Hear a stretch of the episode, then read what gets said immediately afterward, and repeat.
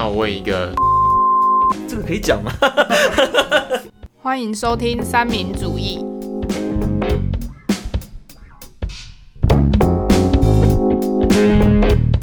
那我问一个，就是像二零二零年的那个总统大选，大家所说的亡国感，那又怎么说？亡国感吗？我觉得这个东西就我这个可以讲吗？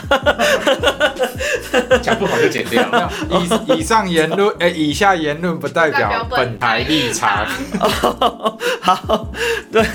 亡国感这个东西，我是觉得在以在台湾来讲，目前就是有一种被过度操作的感觉啦。是，对啊，就是因为可能我们现在的执政党，他会他会去把这个东西当成是一种吸引选票的的一个议题。对，但是它存，但是这个东西存不存在，台湾有没有亡国的危险？这个我这个可能这个我不敢百分之百确定啊。可可可是毕竟就是真的，我们就有一个人对我们虎视眈眈这样子。是，对对对，那那可是我是认为我们的我们现在把已经把它已经把它过度操作成一个政治工具，变成大家认为说，哎，看到这个东西就会有一种啊又来骗票的那种感觉。嗯，对对对，我觉得这个会不会到时候变成放养的小孩啊？就是一直讲一直讲，到最后大家就无感。对，这个就是很危险的一个地方。嗯，就是真的，万一真的有那么一天来了啊，结果大家呃不不可能啊。对啊，大我觉得大家应该都偏无感吧。现在之前不是好几颗飞弹在我们上面飞来飞去、炸来炸去，大家不是都没感觉吗房价还是继续涨啊？啊，没有啦，没有什么，很棒啊，很棒，没有乱讲。放放烟火，大颗一点的烟火。对啊，所以我觉得这个东西就是可能这个东西就连我们就连我们二十岁以上的人，可能都就是就是就是都很容易被它影响了。嗯，对啊，那这样子就是我就会觉得说，可能十八岁到二十岁的你，如果不提早让他去思考这些国家大事的话，那么、就是那么就是突然二十十岁可能对啊，你也你突然是搞二十岁，你也是得要面，你也是得要面对啊。对啊，迟早都要面对，干脆早一点学，是这个概念吗？对对对对对，没错。我我觉得还有一点是，呃，可能我们现在的教育，就是现在的教育一直课纲啊那些一直说在改在改，就是真的有没有在改？真的有在改啦。但我觉得就像我之前讲的，可能改的速度不够快，所以会，嗯、让人家觉得说，就你们刚刚讲到的可能政治操作，我就想到会不会有一方面的疑虑是说，呃，洗脑十八到二十岁的比洗脑二十岁以上的还要容易。对，我也对这种感觉，所以嗯大家才不敢，就是，所以这一次公投的票好像赞成比反对多，我记得，对，可是就是投票人数没有过没有过，就大家都觉得，可能大部分人觉得是无所谓，对，就没有去投票。对，所以我觉得会不会是有这方面的疑虑？那这个是不是就要变成说从教育方面去做一个，嗯，可能更大规模、大幅度的的调整？像因为我知道俊宇你本身是也有在呃教授公民，那你自己在看这一块，就是我们的教育这一块的话，呃，有什么样子的？呃，我觉得这个东西就是就先讲一个课纲修改好了。就我觉得今天你课纲怎么改，就是我觉得现在一零八课纲改的方向是好的，就是他的确有想要给学生以跟以前不一样的东西，嗯，实用的东西，让他可以多方面的思考。但是重点是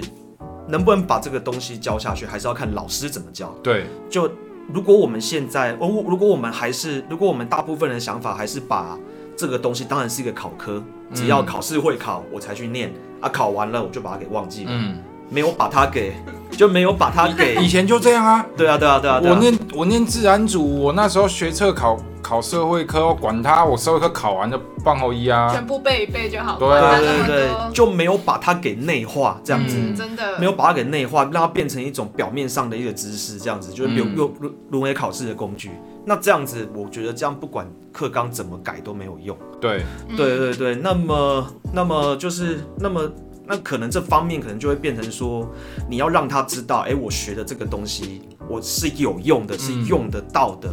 对，而且是可能是马上，哎、我一出学校，我马上就用得到的。哦，我高中毕业就十八岁，可能对对对对对，嗯我马上学到，我马上十八岁我就必须得要用它了。嗯那他会不会就是比较有机会把它给内化进去？嗯，嗯，哦，我想问一下说那那十八岁十八岁的公民权，它的修宪门槛，它现在是是是怎么样？呃，它修宪门槛的部分的话，首先，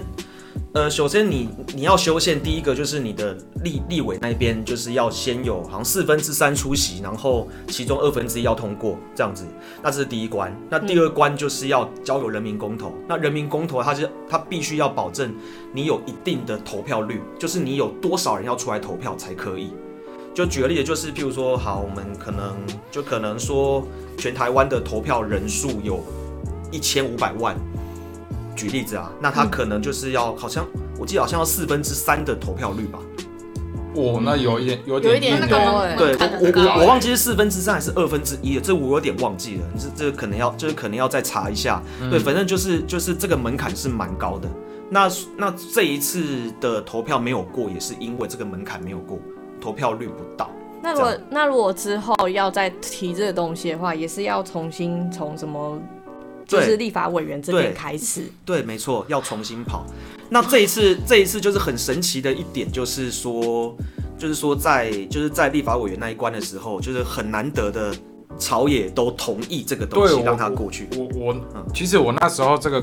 公投案出来的时候，我看到很多的，应该说，呃大，部分的，在那个在野和执政的人都出来说赞成。对然后其实我那时候心里马上浮现出一个问号，就是说，啊，既然你们都赞成，啊，为什么你们不直接修法就好了？对啊，原来他们不是，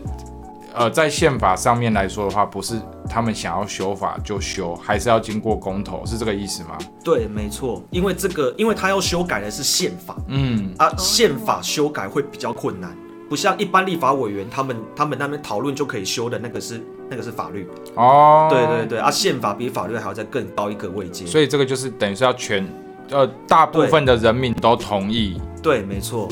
对，就难怪，就对啊，因为我那时候就很纳闷啊，你们都赞成啊，不是国民党、民进党都赞成啊，不是修法修一修就好了，搞个公投干什么？我也不知道他这么的难过哎。对啊因为我也就只公告哎，就想说哦，就这样而已啊。对他非常的难过因过。为之前的公投就是可能国民党有自己的那一方啊，民进党有自己的那一方啊，我想说这一次不对啊，啊，朝野两党都赞成啊，估计另外的不不会的喝啊，原来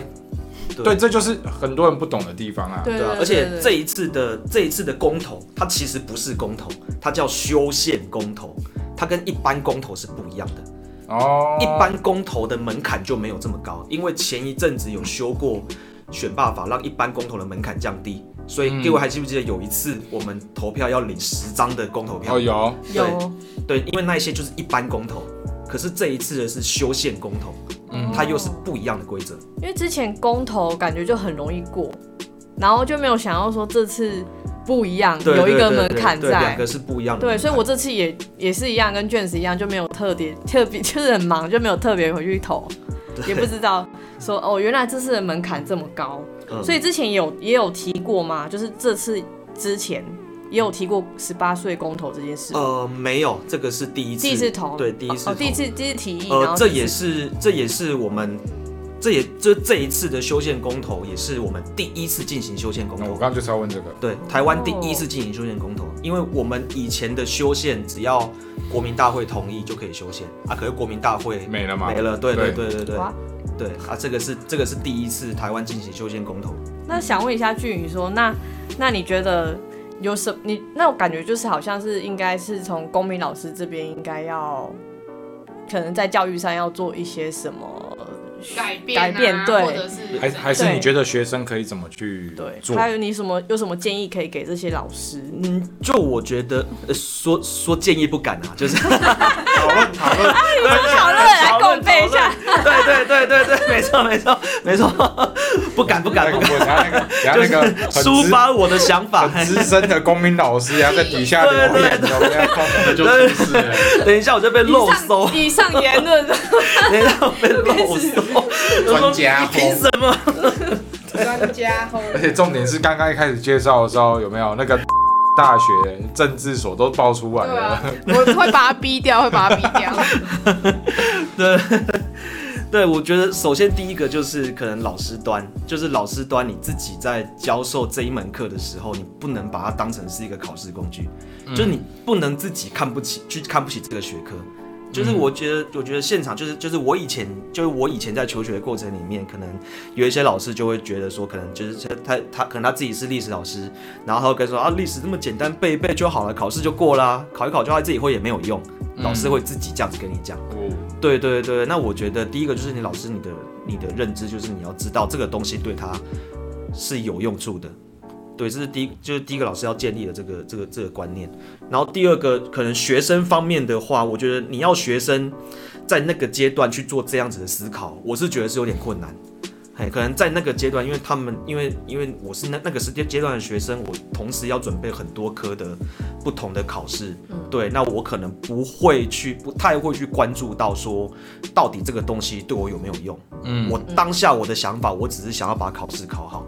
对，OK，那这个就是第三点的重要性，就是我觉得整个社会要去嗯给他让他认为这个东西是有用的。嗯对，就是整个社会要告诉他这个东西其实是有用的。嗯，就譬如说，可能当当当然最重要的还是第一线的老师啊，就你要嗯跟、跟他说这个东西要用在什么地方我。觉得任重道远了，因为我突然想到说，呃，以我们目前的学制来讲啊，就是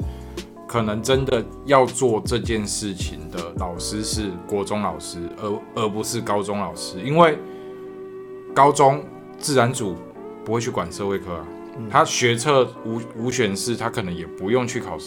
以前我们还要考社会，他们现在也不用考社会。可能有的高二，像我有学生高二，他自然组，但他们学校可能有要求要念，对，所以高中不见得每个学生都会碰到，甚至高职他可能高职完全没有，没有没有公民这个科目嘛，我们不用，我们考试没有就考试社会课，对没有社会科嘛，然后三年只会有，好像高二的时候，对，所以就变会修一学期成所以就而已变成说，可能到了十五到十八岁这个阶段的学生，并不会去在学校可能会有接触到，所以变成要培养这些东西，可能真的就是要那个国中国中阶段的时候，可是这就又变成说国中阶段，那到底要怎么样去做？就是我觉得这就好像讲来讲去又回到我们的课纲，就变得一个很诡谲的一个情况，就是。呃，就像可能刚刚没有特别提到，澳门开麦之前，就是有跟俊宇聊到说，就是现在的素养，呃，素养就希望学生可以带着走，把这些东西带走。但以十八岁来讲，十八岁，呃，假设今天十八岁公民投票有过好了，那他们是不是十八岁毕业之后马上就要接触到投票这一块？对。可是他们高中端，比如说高职的学生，或者是高中选自然组的学生，他根本不会去 follow 到这些东西。对，对，所以我在又想到，天哪，我们的教育政策，Oh my god！但但我、啊但我觉但我觉得就是，但我觉得就是，虽然他们不会接触到，但他们还是得要有这些意识啊。所以我，我觉得他还是可能需要透过媒体或是一些什么管道来了解，媒体我觉得太恐怖了。就是像 IG，像我我像我知道，因为我我很忙，所以我不太会去看，一直去看新闻。所以像我知道公民投票这个，我也是透过 IG 或是 FB 我才知道的。所以我觉得这个也是像现在时代，也是也蛮好做这个宣传教育的部分。这就看怎么怎么去做吧。因为毕竟他们也是最接最可能会先遇到投票这件事可是。你看哦，如果假设要做 IG 或 FB 这些东西的话，那势必你要真的懂的人出来做，对，不然就很容易，不然就很容易被带风向。对啊，那嗯真的懂的人，他呃愿不愿意做，或者是他的触及率有没有那么高？比如说像今天讲实在话，以公民投票这个来讲，我们在座的五个人，可能俊宇最懂，嗯，对，但他今天想要聊这些东西，那包含他的可能不管是 IGFB 也好，他的触及率没那么高的话，那他可能就仅限在这个圈子里。那要触及率高一点，又会牵扯到，我觉得又会牵扯到很多很多的问题。嗯，对，包含了这个人是今天一个初级，比如说找一个网红来宣传好了，那他到底有没有一些什么可能政治倾向还是个人倾向？比如说像阿迪就很常被说是什么一四五零啊之类的，嗯，就是我觉得说，就是 I G 还是 F B，当然不是全部，我是说，就是如果老师应该可能不止公民老师，或是学校的老师，可能都要这些，嗯。都要去带这个东西，嗯，对，所以我觉得不是，就是不只是国中，就是可能高中，像我也是自然组啊，所以我也觉得，我也觉得我也应该要有这个义务去知道公投在干嘛。所以我是觉得，不管国中还是高中都，我自己觉得啊，就是都都应该要知道，但当然越早知道是越好。那这样还有一个，那不就是也要从家庭里面愿意跟小孩去聊，比如说政治啊还是什么？但好像蛮多父母都会觉得说啊，你年纪小啦，不用懂那么多政治，你就好好读书就好。我觉得啦，现在大部分家长应该都还是这样，所以可能导致说我们就比较没有，就是在社会参与的部分，好像就变成要到二十岁，然后自己去摸，然后就是看新闻那边乱报一通，然后去获得知识这样子。就像我要选我回家选选举的话，就是投票的话，就是因为父母感觉也是会停留在支持党派，因为我们现在是有有党派的，有颜色的，所以变成说我回家的时候，他们就说，哎、要投什么都知道这样子，就变成说家里可能给我们的也是，就是选党对选党不选人也是这样。就一直灌输我们这对所以我种东西。没错，所以我觉得就是除就是家庭的这个灌输，家庭的这个教育蛮蛮重要，加上学校可能教育的部分也要并进，这样。对，因为呃，就我们，我就我在政治所上课，就是我们有讲到这一块，就是因为呃，就我们现在就是会影响到你投票的那个的的意愿，或者是你的政治立场，其实家庭是最大的一个影响的那个、那个因素。对，那再来才是学校跟媒体。这样对，所以啊，而且家庭它占的那个比例非常非常的高而且。我觉得家庭会变得很极端，对，就是就是呃，我跟你讲，极端是两种极端哦，一种就是我，比如说我家是蓝色的，那我我就没什么想法，我就投蓝色的，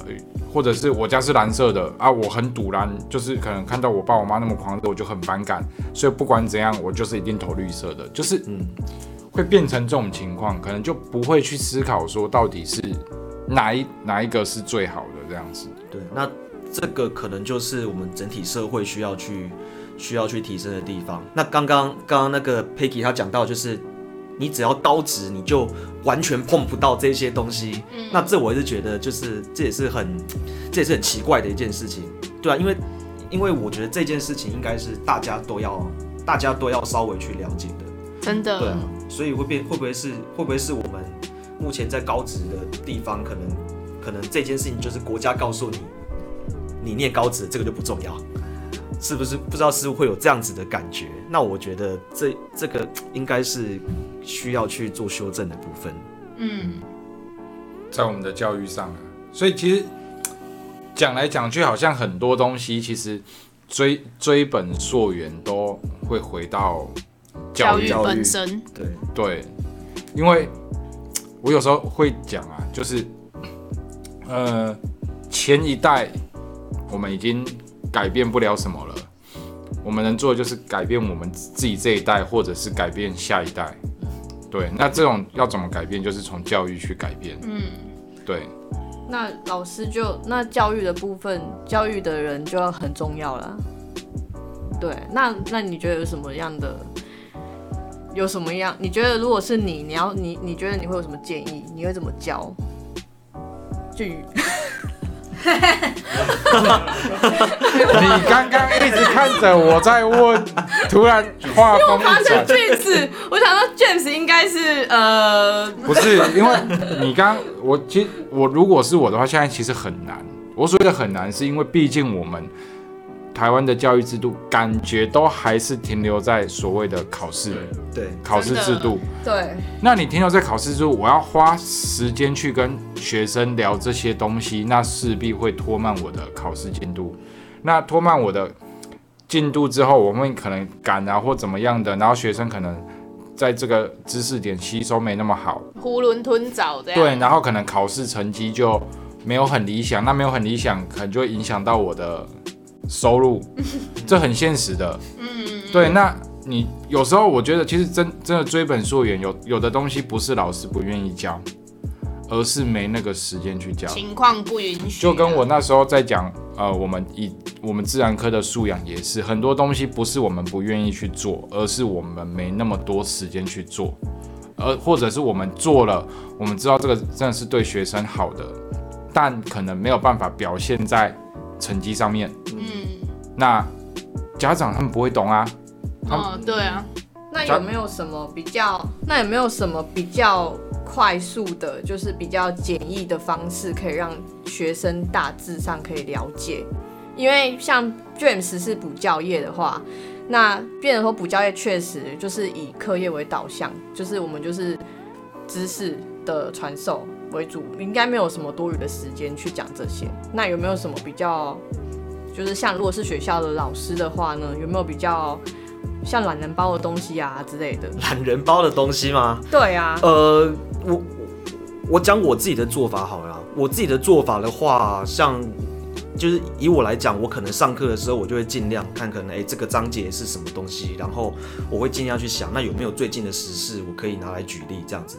所以变成在我的课堂上，而且而且我的课堂上面，我不太就是说实在的，我不太会让学生去去花太多时间在考试上面。对我基本上我不太会去 care 他们，也有可能是因为我们那边乡下学校啦，家长比较没有，比较不会，比较不会给给我们成绩压力。对，嗯所以我上课的时候，我可以很 free 的教他我觉得重要的东西。对，然后我就会跟他们说，诶，这个东西为什么重要？因为你看我们现实生活里面有什么样，那你以后你可以怎么用？这样子，就我会比较有，我会有比较多的时间可以去做这件事情。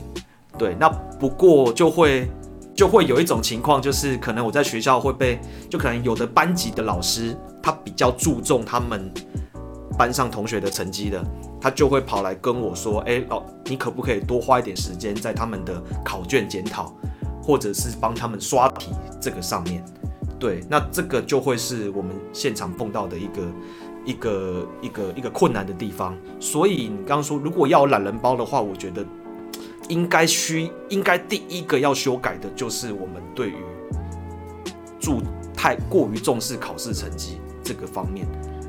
对，就是这就是就是就是第一个就是这个观念要改了。可是那这个观念真的要改，真的太困老师难了。老师是不是也应该？老师是不是应该也是要有一点，就是花一点时间去？老师应该也怎么讲？他不应该只是单纯就是只教学，就是课业，就是课本上的东西，应该也是要加一点实事的东西吧？对对对所以我觉得这应该算是实事的东西。那就像你说，你刚刚是可能比较乡下的学校，嗯但是城乡就是如果是城市的学校的话，应该可能你可以花个五分钟就好了吧？应该不用很呃多的时间。对，就会变成说，可能就我会认为说，老师必须得要备课，你不能够用一套讲法，然后教完你的整个教育生涯。这样子嗯就是你必须要，你必须要一直不断的去备课，就尤其是社会科老师，因为就尤其是公民科啦，我真的觉得尤其是公民，因为他的东西真的是太太常去改变了，就就很活。然后甚至有的时候我自己会看到一些课本里面我认为我不认同的地方，那我会告诉学生说，哎、这个东西突然他这样讲，可是我不认同啊，我为什么不认同？那他为什么认同？那我我他可能是这样的想法，我会这样分析给学生听，就是变成我会认为说，你老师在课堂上面就是你就是你不能够以让他考试成绩变高的一个基础去上这一堂课，你会你你要你要你要想说，就是那我要就是就就我我自己常讲这句话啦，就是我今天我来学校，我上这堂课，我不是要上课，我是来做社会运动。嗯，对对对，我是我可能我上完这一堂课，这个社会就被我改变了百分之零点零几这样子。我也觉得说学生应该要有这样的能力，就是有办法反思，不是说照本宣科，也就是可以反思一下，哎、这件事你觉得你你你认同吗？你不认同的点在哪里？我觉得这也是很也是一个培养的能力啦。对啊，可是反过来就是你必须就会牺牲他们的部分的成考试成绩。对，对，那这个可能就是要看，可就可能我比较幸运啦，目前还没有遇到会来跟我吵架的家长。可能如果有一天我遇到了之后，我说哦，算了，像五斗米折腰，我我也不晓得这样，所以可能最根本的问题还是在还是在有整个整个社会整个观念。考试制度对啊，还对对是什对对么方面。嗯，对，本集就到这边结束了。看来大家还有很多想讲的东西，但碍于时间的因素，所以我们必须在这边结束了。有其他想法也很欢迎留言跟我们分享。如果喜欢我们的节目，可以点选下方的链接，给予我们一些支持与鼓励。或者想看更多幕后花絮，也可以追踪我们的脸书、IG 及 YouTube 频道。那我们下次见，拜拜拜